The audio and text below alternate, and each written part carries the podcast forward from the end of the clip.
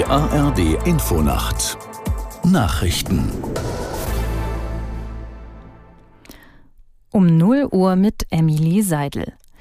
Die Hamas hat sechs weitere in den Gazastreifen verschleppte Geiseln freigelassen. Nach Angaben des israelischen Militärs handelt es sich um sechs Israelis.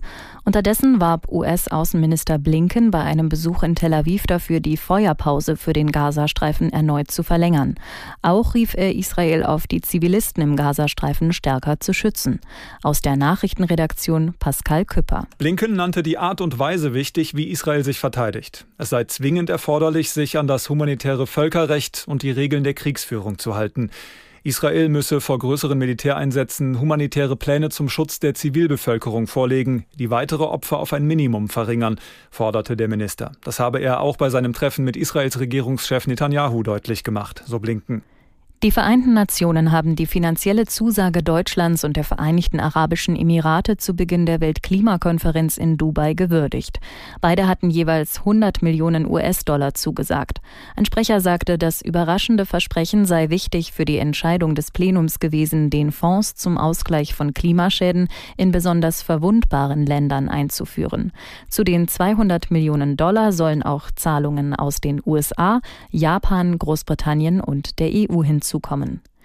Die Bundesregierung will juristisch gegen das Klimaschutzurteil des Oberverwaltungsgerichts Berlin-Brandenburg vorgehen. Das hat Bundesverkehrsminister Wissing dem ARD Hauptstadtstudio bestätigt.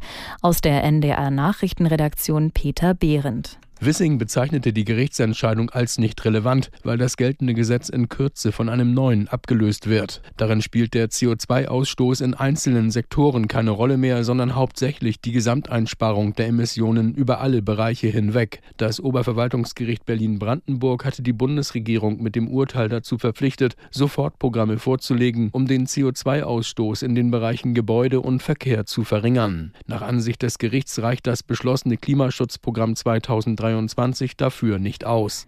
In der Europa League waren die deutschen Fußball-Bundesligisten am Abend erfolgreich. Bayer Leverkusen besiegte Hecken aus Schweden mit 2 zu 0. Vorher hatte Freiburg gegen Piräus aus Griechenland mit 5 zu 0 gewonnen. In der Conference League unterlag Eintracht Frankfurt zu Hause PAOK Saloniki mit 1 zu 2. Das waren die Nachrichten. Das Wetter in Deutschland.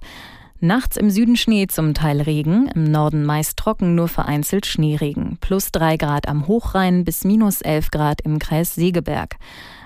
Am Tage zeitweise Schnee, im Süden auch Regen, im Norden oft freundlich, an den Küsten 0 bis plus 5 Grad, sonst bis minus 4 Grad. Und am Sonnabend zeitweise Schneeschauer, gebietsweise trocken, minus 6 bis plus 3 Grad.